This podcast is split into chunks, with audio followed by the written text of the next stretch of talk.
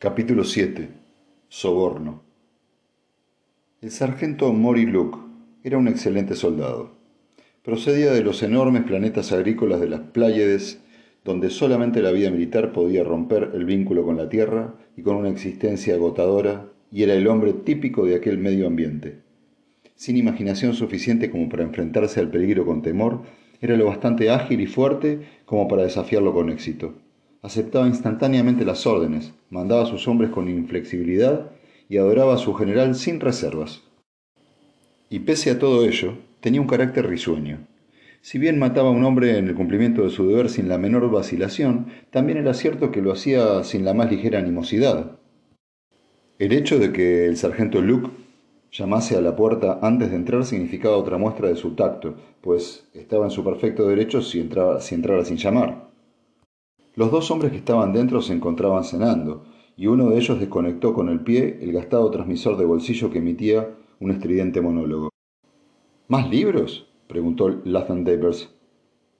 El sargento le alargó el apretado cilindro de película y estiró el cuello. Pertenece al ingeniero Orr, y habrá que devolvérselo. Quiere mandarlo a los niños, ya sabe, como un recuerdo. Dosenbar contempló el cilindro con interés. ¿Y de dónde lo ha sacado el ingeniero? ¿Acaso tiene también un transmisor? El sargento movió enérgicamente la cabeza. Señaló el desvencijado aparato que estaba a los pies de la cama. Ese es el único que hay en este lugar. Ese tipo, Orr, consiguió el libro en uno de esos mundos asquerosos que hemos conquistado por aquí. Estaba en un gran edificio y se vio obligado a matar a unos cuantos nativos que querían evitar que se lo llevara. Lo miró con aprecio. Es un buen recuerdo para los niños y añadió con cautela, a propósito, circulan importantes rumores. Tal vez no sea cierto, pero incluso así es demasiado bueno para mantenerlo en secreto. El general ha vuelto a las andadas. Y movió la cabeza con lentitud y gravedad. ¿De veras? inquirió Davers. ¿Y qué ha hecho? Ha completado el cerco, eso es todo. El sargento rió entre dientes con orgullo paternal. ¿No es colosal? Uno de los muchachos, que es un charlatán, dice que ha ido todo tan bien como la música de las esferas, aunque no sé qué entiende por eso. ¿Empezará ahora la gran ofensiva? preguntó calmosamente Bar. Así lo espero, fue la alegre respuesta. Tengo ganas de volver a mi nave, ahora que mi brazo está entero otra vez. Ya me he cansado de hacer el vago. Yo también, murmuró Davers repentina y salvajemente mientras se mordía el labio inferior. El sargento le miró dubitativamente y dijo, Ahora será mejor que me marche. Se acerca la ronda del capitán y preferiría que no me encontrase aquí. se detuvo en la puerta. A propósito, señor, dijo el comerciante con torpe y repentina timidez, he tenido noticias de mi esposa. Dice que el pequeño refrigerador que usted me dio para ella funciona muy bien. No le da ningún gasto y puede mantener congelada la comida de un mes. Se lo agradezco. No es nada, olvídelo, la gran puerta se cerró sin ruido detrás del sonriente sargento. Dusenbar saltó de su silla. Bueno, nos ha pagado con creces el refrigerador. Echemos una mirada a este nuevo libro. Ah, ha desaparecido el título. Desenrolló un metro de película y la miró a contraluz. Entonces murmuró: Vaya, que me pesen, que me pasen por el colador, como dice el sargento. Esto sí es el jardín de Suma, Davers. ¿De verdad? preguntó el comerciante sin interés. Echó a un lado los restos de su cena. Siéntese, Bar. Escuchar esta antigua literatura no me hace ningún bien. ¿Ha oído lo que dijo el sargento? Sí. ¿Qué hay de ello? Comenzará la ofensiva, y nosotros debemos permanecer sentados aquí. ¿Dónde quiere sentarse? Ya sabe a qué me refiero. Esperar no sirve de nada. ¿Usted cree? Bar estaba quitando cuidadosamente una película del transmisor e instalando la nueva. Durante el último mes me ha contado muchas cosas de la historia de la Fundación y parece ser que los grandes dirigentes de las crisis pasadas no hicieron mucho más que sentarse y esperar. Ah, Bar, pero ellos sabían a dónde iban. ¿De veras? Supongo que así lo afirmaban cuando todo había terminado y tal vez decían la verdad, pero no existen pruebas de que todo no hubiese ido tan bien o mejor si no hubieran sabido hacia dónde se dirigían. Las fuerzas más profundas, económicas y sociológicas no son dirigidas para hombres aislados. Davers sonrió burlonamente. Tampoco hay pruebas de que hubiese ido peor. Está usted argumentando sobre cosas pasadas. Su mirada era, pensativa. Supongamos que le hago explotar en mil pedazos. ¿A quién? ¿A Ríos? Sí. Bar suspiró. En sus ojos cansados había el turbio reflejo de un largo pasado. El asesinato no es la solución, Davers. Una vez lo probé, bajo provocación, cuando tenía 20 años, pero no resolvió nada. Liquidé a un malvado de Sigüena, pero no al yugo imperial. Y era el yugo, y no el malvado, lo que importaba. Pero Ríos no es solamente un malvado, doctor. Es todo el maldito ejército. Sin él se desintegraría. Se aferran a él como niños de pecho. El sargento babeaba cada vez que lo mencionaba. Incluso así, hay otros ejércitos y otros caudillos. Es preciso ahondar más. Ahí está Broderick, por ejemplo. El emperador solo le escucha a él. Podría obtener miles de naves, mientras que Ríos ha de luchar con diez. Conozco su reputación. ¿Ah, sí? ¿Quién es? La frustración disminuyó en los ojos del comerciante, dando paso a un agudo interés. ¿Desea una descripción rápida? Es un canalla plebeyo que, a fuerza de halagos, se ha ganado el favor del emperador. La aristocracia de la corte mezquina, a su vez, le detesta porque carece tanto de humildad como de familia. Aconseja al emperador en todas las cuestiones y es su instrumento en las peores. Carece de fe por elección, pero es leal por necesidad. No hay otro hombre en el imperio de, de ruindad más sutil y de placeres más bajos. Y dicen que sólo a través de él se puede obtener el favor del emperador, y a él solo se puede llegar por medio de la infamia. ¡Caramba! exclamó Davers tirando de su bien, cuidado, de su bien cuidada barba. ¿Y es a él a quien ha enviado el emperador para vigilar a Ríos? ¿Sabe que tengo una idea? Ahora, ahora lo sé. Supongamos que este Broderick se le atraganta a nuestra joven maravilla del ejército. Probablemente ya ha sucedido. Tiene fama de no prodigar sus simpatías. Suponga que llega a odiarle. El emperador podría enterarse de ello y Ríos se hallaría en un apuro. Sí, muy probable. Pero, ¿cómo se propone conseguirlo? Lo ignoro. Me imagino que tal vez se deje sobornar. El patricio rió suavemente. Sí, en cierto modo, pero no como usted lo hizo con el sargento, con un refrigerador de bolsillo. E incluso, aunque encuentre el medio, no merecería la pena. Probablemente no hay nadie tan fácil de sobornar, pero carece de la más elemental honradez de la corrupción honorable. El soborno no perdurará por elevada que sea la suma. Piense en otra cosa. Davers cruzó las piernas y movió un pie rápida y nerviosamente. Pero es una idea... se interrumpió. La señal de la puerta se iluminó de nuevo y el sargento apareció en el umbral. Estaba excitado y ya no sonreía. Señor, empezó con un agitado intento de deferencia, estoy muy agradecido por el refrigerador y usted siempre me ha hablado con cortesía, pese a que soy un labrador y ustedes son grandes señores. Su acento de las Pléyades era más pronunciado, casi hasta el punto de ser incomprensible, y la excitación le hacía olvidar su porte militar, tan laboriosamente cultivado, dejando entrever su torpe actitud de campesino. Barr preguntó con suavidad. ¿Qué ocurre, sargento? El señor Broderick vendrá a visitarles mañana. Lo sé porque el capitán me ha ordenado que prepare a mis hombres para que él les pase revista. He pensado que sería mejor avisarles. Gracias, sargento, dijo Barr. Apreciamos su gesto. Pero no se preocupe, hombre, no hay necesidad de... Pero la expresión del sargento Luke mostraba un inconfundible temor. Habló con un ronco murmullo. Ustedes no saben las cosas que los hombres cuentan de él. Se ha vendido al espíritu maligno del espacio. No, no, no se ríen.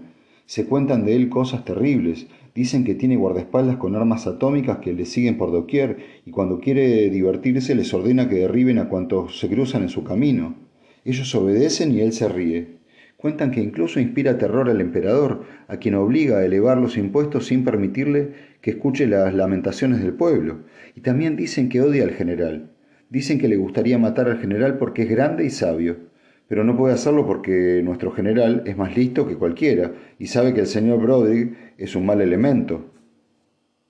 El sargento pestañeó. Sonrió de manera repentina e incongruente al darse cuenta de su parrafada y retrocedió hacia la puerta. Movió la cabeza de forma espasmódica. No olvide mis palabras. Esté en alerta. Y salió precipitadamente. Davers levantó la vista. Su mirada era dura. Esto hace que los vientos soplen a nuestro favor, ¿no es cierto? Depende de Broderick, dijo, dijo sarcásticamente Barr. Pero Davers ya estaba pensando y no escuchaba. Pensaba muy intensamente.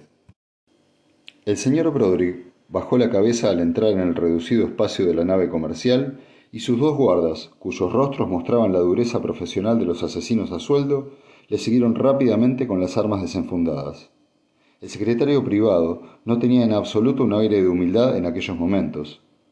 Si el espíritu maligno del espacio le había comprado, lo había hecho sin dejar una sola marca visible de su posesión. Broderick parecía más bien un cortesano llegado para animar el frío y desnudo ambiente de aquel militar. Las líneas ceñidas y rígidas de su brillante e inmaculado traje conferían una cierta ilusión de elevada estatura, y sus ojos glaciales e indiferentes miraron por encima de su larga nariz al comerciante.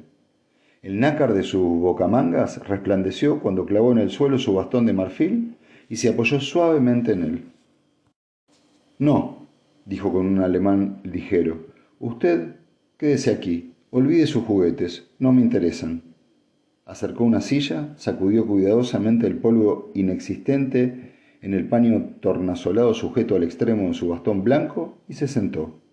Davers echó una mirada a la otra silla, pero Broderick dijo en tono lánguido, permanecerá en pie en presencia de un par del reino. Sonrió. Davers se encogió de hombros. Si no le interesa mi mercancía, ¿por qué estoy aquí? El secretario privado esperó con frialdad y Davers añadió un lento señor. Para estar solos, explicó el secretario. ¿Por qué habría yo de recorrer 200 parsecs por el espacio con el fin de inspeccionar Quincalia? Es a usted a quien quiero ver. Extrajo una pequeña tableta de una caja grabada y la colocó delicadamente entre sus labios, chupándola después con lentitud y deleite. Por ejemplo, prosiguió, ¿quién es usted? ¿Es realmente un ciudadano de ese bárbaro mundo que está montando toda esta furiosa campaña militar? Davers asintió gravemente con la cabeza. ¿Y fue usted capturado por él después del comienzo de esta trifulca a la que él llama guerra? Me estoy refiriendo a nuestro joven general Rios. Davers asintió de nuevo. Vaya, muy bien, honorable extranjero. Veo que su elocuencia es ínfima. Voy a allanarle el camino. Parece que nuestro general está librando una batalla inútil con enorme derroche de energía, y todo eso por un minúsculo mundo abandonado que un hombre lógico no consideraría digno de un solo disparo. Sin embargo, el general no es ilógico. Antes, al contrario, yo diría que es extremadamente inteligente. ¿Me sigue usted? No muy bien, señor. El secretario inspeccionó sus uñas y continuó. Pues escúcheme con atención. El general no malgastaría hombres y naves en una estéril hazaña gloriosa. Sé que habla de gloria y de honor imperial, pero es evidente que se trata tan solo de la imborrable sensación de ser uno de los insufribles semidioses de la era heroica. Aquí hay algo más que gloria, y además se preocupa usted, se preocupa por usted de un modo extraño e innecesario. Si usted fuese mi prisionero y me dijera tan pocas cosas útiles como las que ha estado diciendo hasta ahora, le abriría el abdomen y le estrangularía con sus propios intestinos. Davers permaneció impasible. Dirigió la mirada al primero de los matones del secretario y después al otro. Estaban dispuestos, ansiosamente dispuestos, para cualquier contingencia. El secretario sonrió. Ya veo que es un diablo silencioso. Según el general, ni siquiera la sonda psíquica le causó efecto, y esto fue un error por parte de él, pues me convenció de que nuestro joven portento militar estaba mintiendo. Parecía de excelente humor. Mi honrado comerciante, dijo, yo tengo una sonda psíquica propia que tal vez sea particularmente adecuada para usted. ¿Ve esto? Entre el pulgar y el índice, sostuvo con negligencia unos rectángulos rosados y amarillos de intrincado diseño y cuya identidad resultaba obvia. Davers así lo expresó. Parece dinero, dijo. Y lo es, el mejor dinero del imperio, porque tiene la garantía de mis dominios, que son más extensos que los del propio emperador. Cien mil créditos, todos aquí entre dos dedos, y son suyos. ¿A cambio de qué, señor? Soy un buen negociante, pero todos los negocios tienen dos partes. ¿A cambio de qué? De la verdad. ¿Qué persigue el general? ¿Por qué pretende librar esa guerra? Lathan Davers suspiró y se alisó pensativamente la barba. ¿Qué persigue? Sus ojos seguían los movimientos de las manos del secretario mientras contaba lentamente el dinero, billete tras billete. En una palabra, el imperio. Mmm, qué ordinariez. Al final siempre es lo mismo, pero ¿cómo? ¿Cuál es el camino que lleva desde el extremo de la galaxia hasta la cumbre del imperio? La fundación, dijo Davers con amargura. Tiene sus secretos. Posee libros, libros antiguos, tan antiguos que su lenguaje solo es comprendido por unos cuantos hombres importantes. Pero los secretos están envueltos por el ritual y la religión y nadie puede utilizarlos. Yo lo intenté y ahora estoy aquí. Y allí me espera una sentencia de muerte. Comprendo. ¿Y esos antiguos secretos? Vamos, por cien mil créditos merezco que se me den hasta los más ínfimos detalles.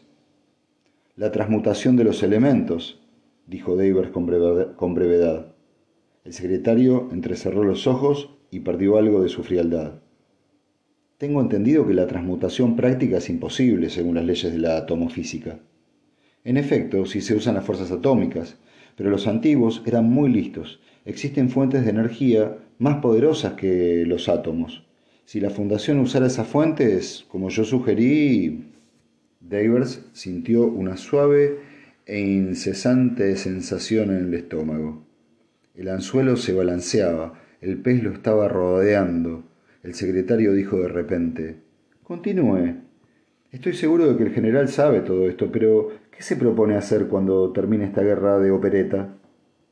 Davers mantuvo su voz firme como una roca. Con la transmutación controlará la economía de todo su imperio. Los yacimientos de los minerales no valdrán nada cuando Rios pueda obtener tungsteno del aluminio iridio del, del hierro. Todo el sistema de producción basado en la escasez de ciertos elementos y la abundancia de otros quedará eh, totalmente superado. Se producirá la mayor catástrofe que jamás haya visto el imperio y solamente Rios podrá detenerla. Además, está la cuestión de esta nueva energía que he mencionado, cuyo empleo no ocasionará a Ríos escrúpulos religiosos. Nada puede detenerle ahora. Tiene a la fundación cogida por el pescuezo, y cuando haya terminado con ella, será el emperador en dos años. Con que con esas tenemos. Broderick esbozó una sonrisa. Iridio del hierro. Eso dijo usted, ¿no? Voy a confiarle un secreto de Estado. ¿Sabía usted que la Fundación ya ha estado en contacto con el general? Davers se puso rígido. Parece sorprendido. ¿Por qué no? Ahora resulta lógico. Le ofrecieron 100 toneladas de iridio al año a cambio de la paz. 100 toneladas de hierro convertido en iridio en violación de sus principios religiosos para salvar sus vidas. Es justo, pero no me extraña que nuestro incorruptible general rehusara. ¿Cuándo puede tener el iridio y además al imperio? Y el pobre Cleón le llamó su único general honrado. Mi barbudo comerciante se ha ganado usted este dinero. Lo tiró al suelo y Davers se arrodilló para recoger los billetes esparcidos. El señor Broderick se detuvo en la puerta y se volvió.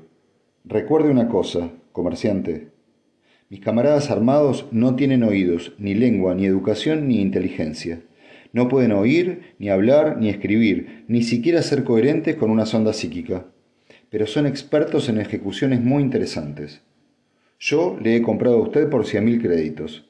Será una mercancía buena y valiosa. Si algún día olvidase que ha sido comprado e intentase, digamos, repetir nuestra conversación a Ríos, sería ejecutado, pero a mi manera y en aquel rostro delicado aparecieron duras líneas de ensañada crueldad que transformaron la estudiada sonrisa en una insana mueca de labios rojos. Durante un segundo fugaz, Davers vio al espíritu maligno del espacio que había comprado a su sobornador. En silencio, pareció, precedió, en silencio, precedió a los camaradas armados de Broderick hasta su habitación. A la pregunta de Dusenbar respondió con sobria satisfacción. No. Y esa es la parte más extraña. Él me sobornó a mí. Dos meses de guerra difícil habían dejado su huella en Belrios. Había en él una pesada gravedad y se encolerizaba fácilmente. Se dirigió con impaciencia a su incondicional sargento Luke. Espera. Espera fuera, soldado, y conduce a estos hombres a sus alojamientos después de que haya hablado con ellos. Que no entre nadie hasta que yo llame. Nadie, ¿comprendes?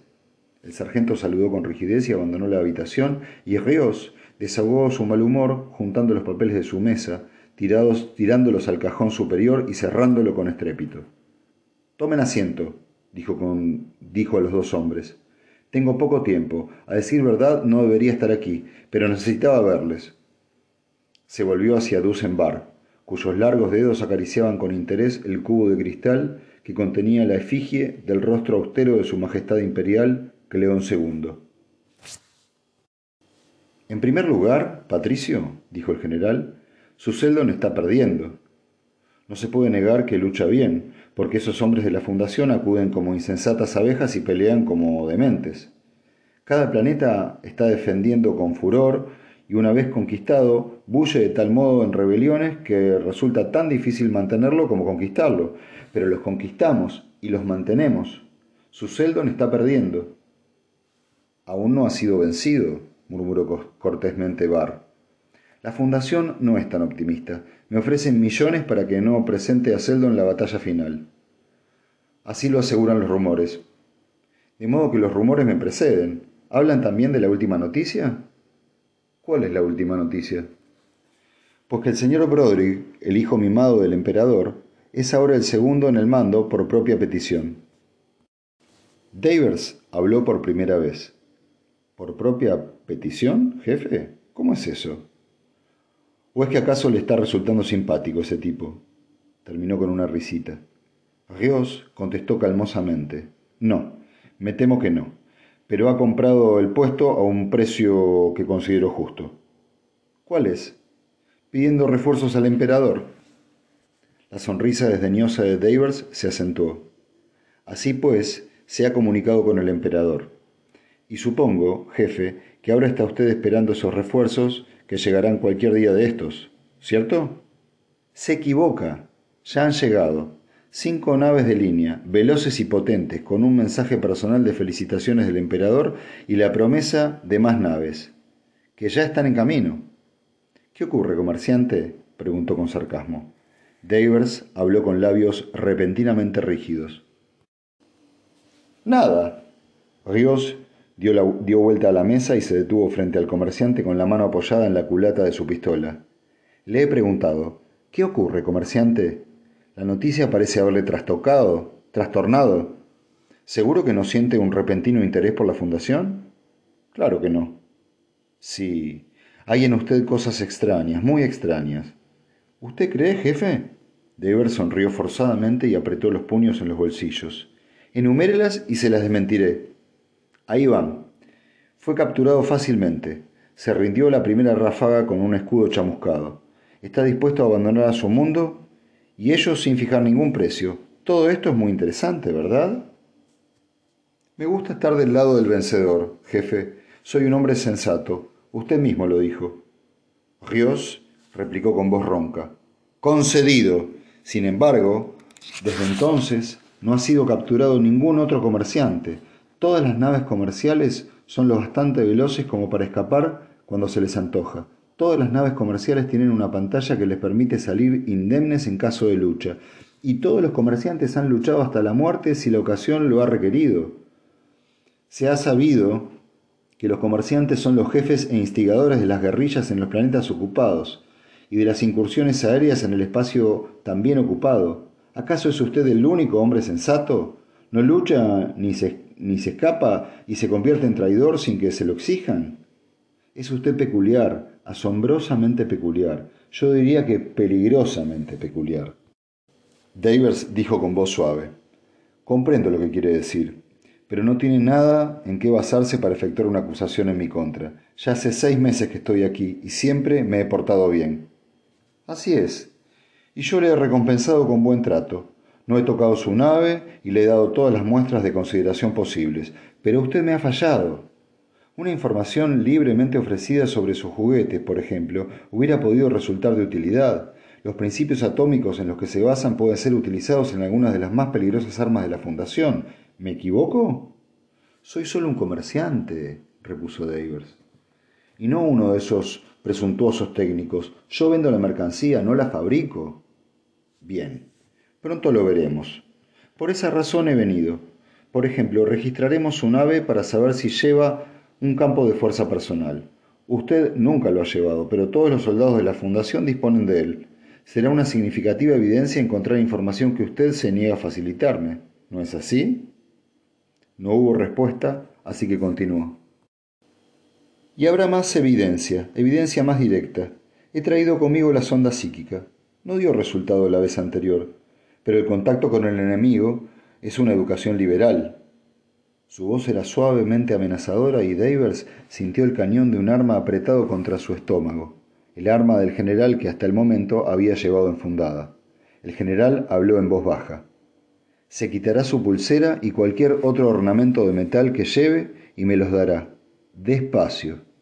Los campos atómicos pueden ser distorsionados y las sondas psíquicas podrían ahondar solo en campos estáticos. Eso es, démelos. El receptor situado en la mesa del general se iluminó y una cápsula asomó por la ranura, cerca de donde se encontraba Bar, que seguía acariciando el busto imperial tridimensional. Rios se colocó detrás de la mesa con la pistola lanzallamas apuntándole. Dijo a Bar, Usted también, Patricio. Su pulsera le condena. Sin embargo, ha sido amable anteriormente y yo no soy vengativo, pero juzgaré el destino de su familia retenida como rehén según los resultados de la sonda psíquica. Mientras Rios se inclinaba para recoger la cápsula del mensaje, Barr levantó el busto de cristal de Cleón y tranquila y metódicamente lo abatió sobre la cabeza del general. Ocurrió demasiado a prisa para que David se diera cuenta. Fue como si un repentino demonio se hubiese encarnado en el anciano. ¡Fuera! dijo Barr en un murmullo entre dientes. ¡Rápido! cogió el lanzallamas de Ríos y se ocultó debajo de la camisa, y se lo ocultó debajo de la camisa.